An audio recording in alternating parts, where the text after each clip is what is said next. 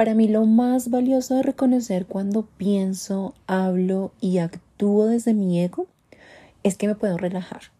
Dejo de darme latigazos y de autocastigarme por no ser quien yo quiero ser o por no ser quien debería ser. Me da como un fresquito saber que no es mi realidad, sino que es la realidad que yo en ese momento me estoy comprando.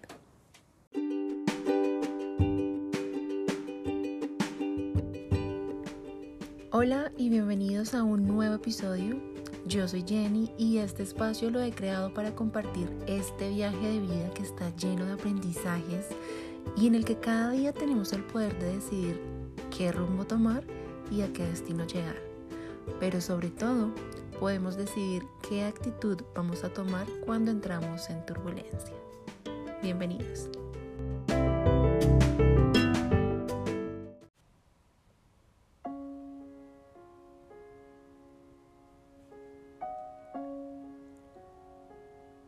Me encanta decir que somos luz. Es de mis palabras favoritas y de las declaraciones más bonitas que me hago constantemente a mí misma y a las personas con las que me rodeo frecuentemente. Pero hoy me pregunto qué sería de ella, qué sería de la luz si no existiera la sombra o la oscuridad. No tendría el mismo significado el mismo fin último. Que para mí el fin último de la luz es esclarecer, es dar claridad, es dar esperanza. Pero para llegar a la luz hay que experimentar la oscuridad.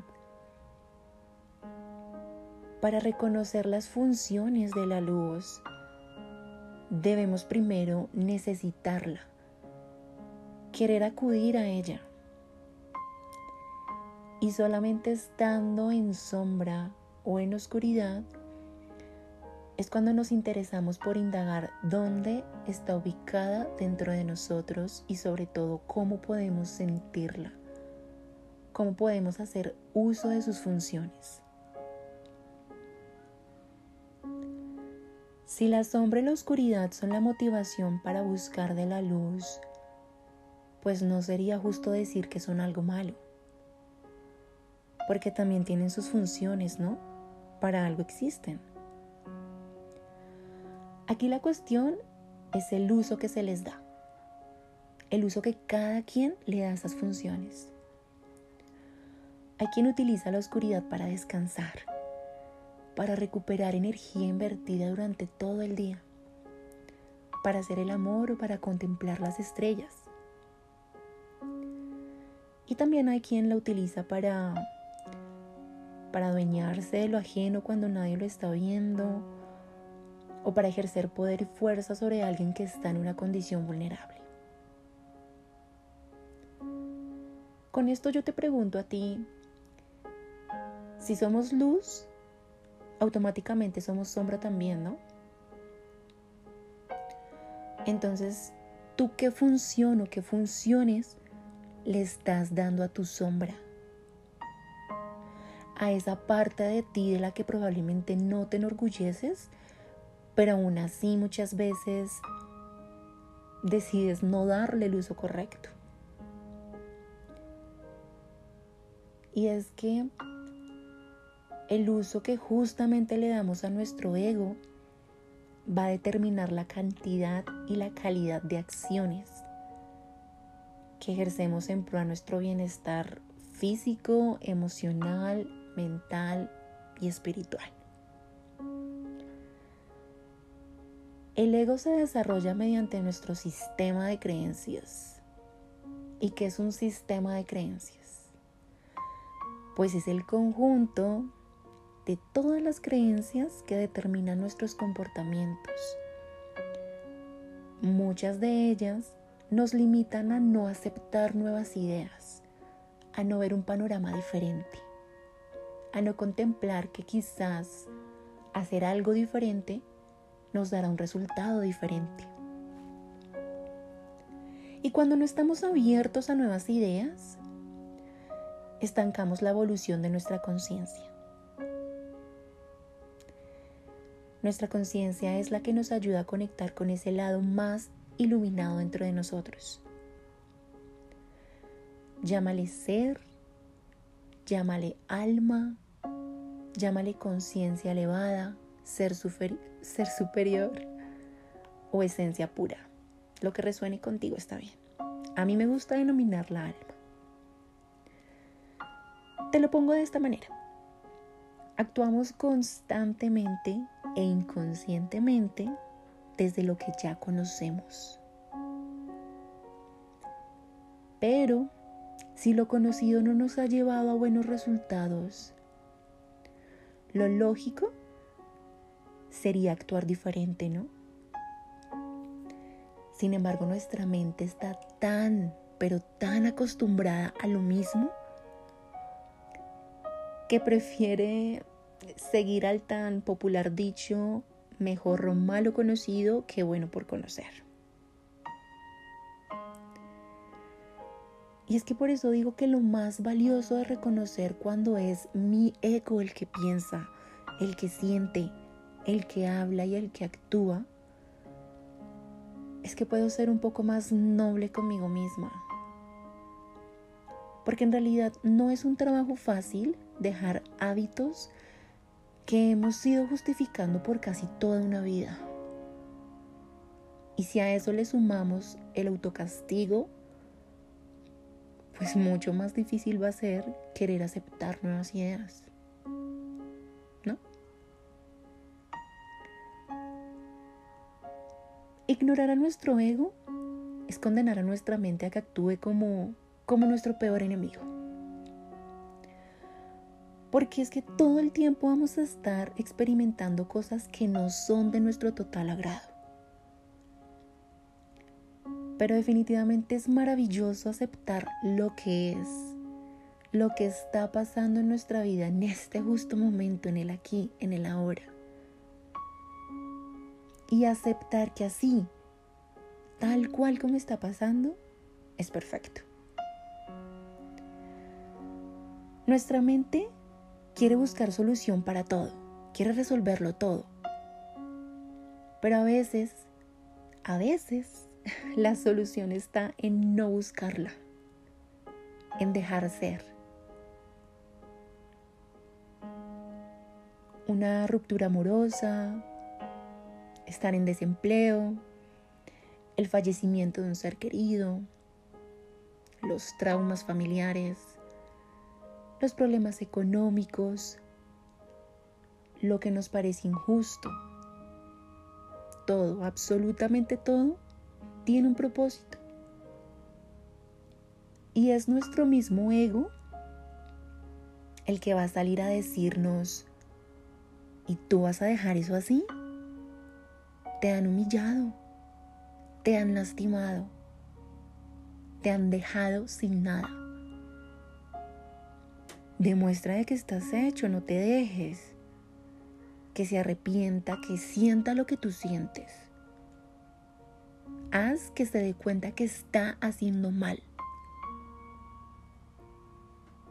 Dependiendo de la situación serán los mensajes que el ego nos envía, porque pues también puede decirnos algo como, tú no eres suficiente, esto te quedó súper grande, ni que fueras tal para merecerte tal cosa.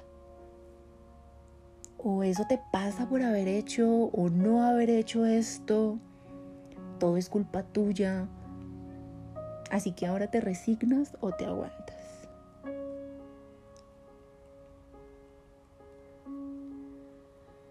La mayoría de veces, cuando seguimos a este tipo de pensamientos, alargamos el tiempo de sufrimiento. Sobrepensamos cada vez más y más las cosas. Perdemos el control de nosotros mismos. Y ahí es cuando cambiamos la paz, la tranquilidad, la armonía por querer defender a la razón, a nuestra razón. Pero cuando aceptamos que lo que pasó era lo que tenía que pasar, abrimos la ventana a nuevas opciones. Porque, a ver, si ya no peleo con lo que pude haber hecho, empiezo a dirigir mi atención en lo que ahora, en este momento y de, de aquí en adelante, pues puedo hacer. Es como hacer las paces con uno mismo, reconociendo que no somos perfectos, pero que si mi intención está en cuidar de mí, en apreciar cada día más el ser que soy y en perseguir la luz que ya hay en mí, mi ego se convierte en una guía de lo que ya no me sirve, de lo que ya no me funciona y que yo puedo elegir dejar ir.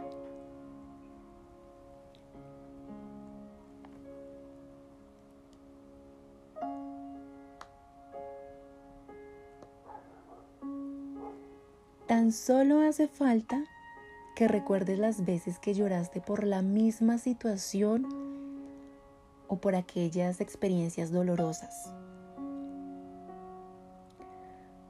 donde pataleaste, insultaste, pasaste malos ratos al culparte o al culpar a otros,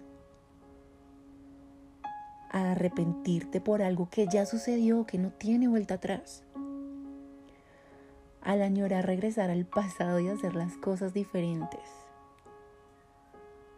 Pero hoy en día te das cuenta que ese mismo dolor se fue, que la ansiedad paró, que la culpa, la vergüenza, el miedo, el odio, la tristeza, todo eso se convirtió en un aprendizaje. Tú lo volviste un aprendizaje. Y tuviste que pasar por ese lado oscuro para reconocer que hoy estás en luz. Y puede que la vida, el universo, Dios, te pongan en una misma situación muchas veces hasta que tú elijas pensar, sentir, actuar desde tu lado iluminado y no desde tu sombra desde aquello que conoces que no te hace bien, pero sigues eligiendo. Normalmente cuando repetimos patrones, que vemos que ciertas situaciones se repiten en nuestra vida, es nuestro inconsciente atrayendo lo que ya conoce, donde se siente seguro, donde sabe que si necesita correr, pues ya sabe para dónde correr, que si necesita pelear, ya sabe cómo pelear. Y nuestra parte consciente lo único que hace es utilizar los recursos que ya conoce para sobrellevar la situación. Por eso es que conscientemente deberíamos tomar alternativas diferentes, aunque sea incierto el resultado. Porque justamente empezamos a alterar nuestro sistema de creencias por experiencia propia te aseguro que una vez que haces algo diferente, empiezas a romper con esos ciclos repetitivos. Así sea de a poco, pero alteras algo. Si alteras tu ambiente o tu entorno, el lugar donde te rodeas, las personas con las que te rodeas, esos lugares que frecuentas o las actividades en las que inviertes tu mayor tiempo, te aseguro que hacen que internamente tú cambies. El más mínimo cambio. O, por lo contrario, si no tienes la opción de cambiar tan fácil tu entorno, de moverte donde tú estás, de cambiar, de cambiar de lugar en ese momento, puedes empezar por cambiar tus hábitos de pensamientos, pasar de pensamientos negativos a pensamientos más positivos. Si te ves y te hablas con más comprensión, si te pones en primer lugar, eso va a hacer que tu entorno y tu ambiente cambien. O va a hacer que el lugar en el que te encuentras se transforme o va a generar una situación que te empuje y te haga mover de lugar.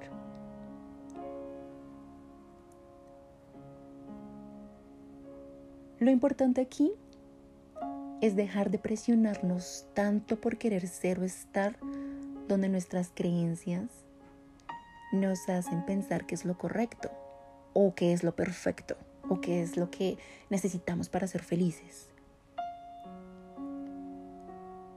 Lo adecuado sería que con amor, con, paciencia, con claridad, demos cada día un paso más allá.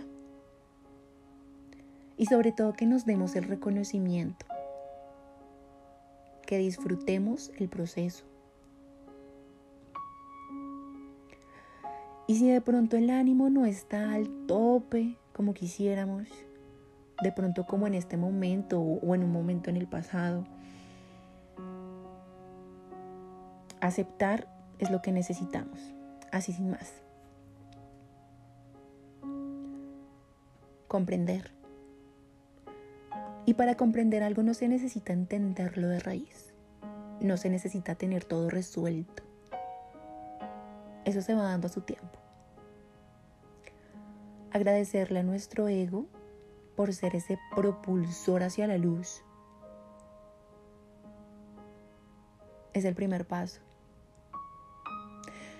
Yo estoy segura que tú no eres una persona con intenciones de dañar a otra persona, porque si fuera así, no estarías escuchando este tipo de información. O si lo fuiste en el pasado y hoy en día estás escuchando este tipo de información es porque hay algo que alteró tu comportamiento y hoy quieres actuar diferente. Así que simplemente no te des tan duro. Si sabes que actuaste desde tu ego, aprovecha para crear conciencia de hecho. Y la próxima vez que estés en una situación similar, no sigas lo conocido si sabes que te va a dirigir a huir, a pelear o a lamentarte sino más bien haz algo diferente, algo que esté impulsado por querer experimentar la claridad.